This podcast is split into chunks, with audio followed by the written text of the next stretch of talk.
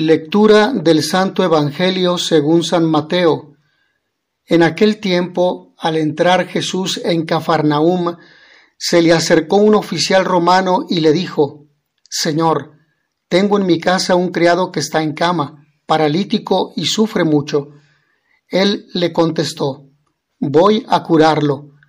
Pero el oficial le replicó, Señor, yo no soy digno de que entres en mi casa con que digas una sola palabra, mi criado quedará sano, porque yo también vivo bajo disciplina y tengo soldados a mis órdenes. Cuando le digo a uno, ve, él va, al otro, ven y viene, a mi criado, haz esto y lo hace. Al oír aquellas palabras, se admiró Jesús y dijo a los que lo seguían, Yo les aseguro que en ningún israelita he hallado una fe tan grande. Les aseguro que muchos vendrán de oriente y de occidente y se sentarán con Abraham, Isaac y Jacob en el reino de los cielos. Palabra del Señor. El adviento se abre con la proclamación gozosa de una salvación ofrecida a todos, lo que hemos escuchado en la primera lectura. La llamada que el profeta Isaías dirige a todos los pueblos a encaminarse hacia Jerusalén es ahora también para nosotros una invitación a aceptar con las mejores disposiciones al Salvador que viene. De Él podremos obtener la luz y la tranquilidad que todos andamos buscando. Un cristiano ha de ser por vocación un testigo de paz, y por eso está llamado a excluir de su vida y de su entorno todo género de violencia. Dios ama la justicia y la paz. Comienza el adviento, un tiempo de preparación para recibir y acoger la presencia de Dios hecho hombre en medio de nosotros, el Dios cercano que habita y comparte su vida con los hombres. Y las lecturas de hoy, con este relato de Isaías, nos llenan de esperanza.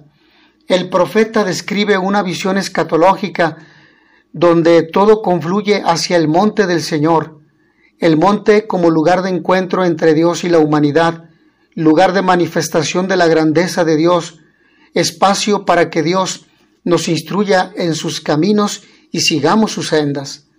Hacia allí ve el profeta dirigirse a todas las naciones, los pueblos numerosos, porque allí se ubica la morada de Dios, la casa del Dios de Jacob.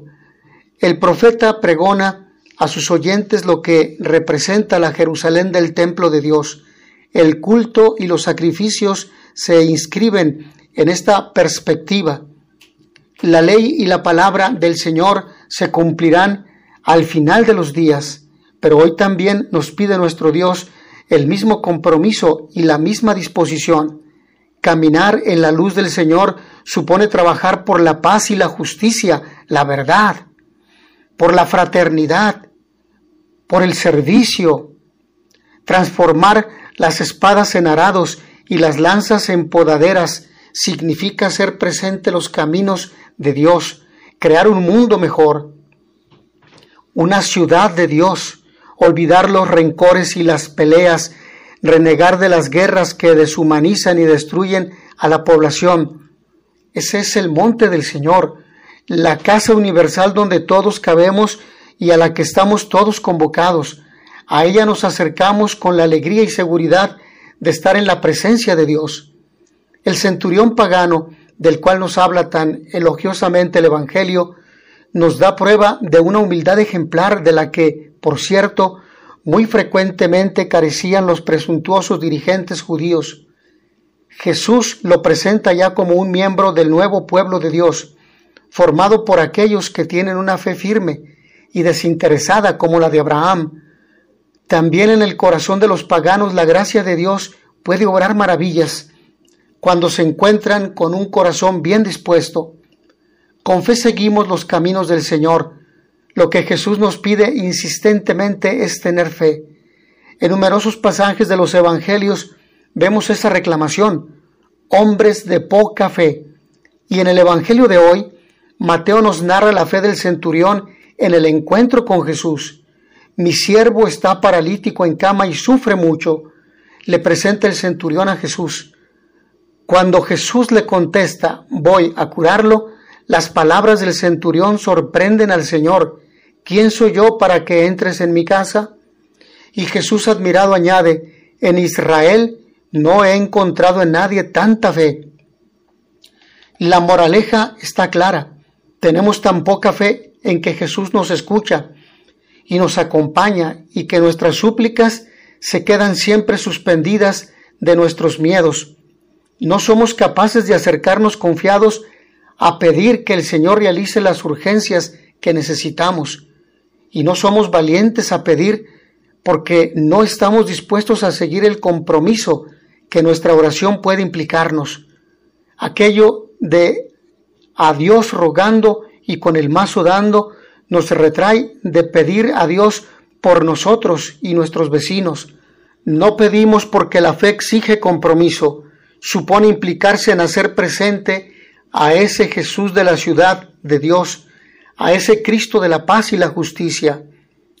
Ser valientes en el buen sentido desde la fe, como el centurión, para pedir por el hermano necesitado, enfermo o marginado que está en nuestro camino requiere fe y compromiso, fe en que el Señor nos acompañe en la tarea de recuperar a nuestro hermano, y que Él suple nuestras carencias y compromiso para sacar adelante y proveer las necesidades que detectamos y nos sangran.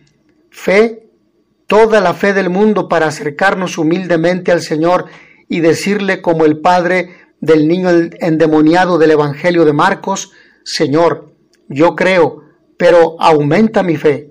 Dame valor y coraje para hacer presente tu reino y tu Evangelio en este mundo aumenta mi fe y la confianza de que tú nos acompañas siempre. Nos ponemos en las manos del Señor porque Él es nuestra esperanza y caminamos hacia Él. Ayúdanos, Señor Dios nuestro, a esperar ardorosamente la venida de tu Hijo Jesucristo, para que cuando llegue y llame nos encuentre esperándolo en la oración y alegrándonos en su alabanza el que vive y reina contigo en la unidad del Espíritu Santo y es Dios por los siglos de los siglos. Amén. Mis hermanos, que a todos ustedes el Señor los bendiga y les dé la paz.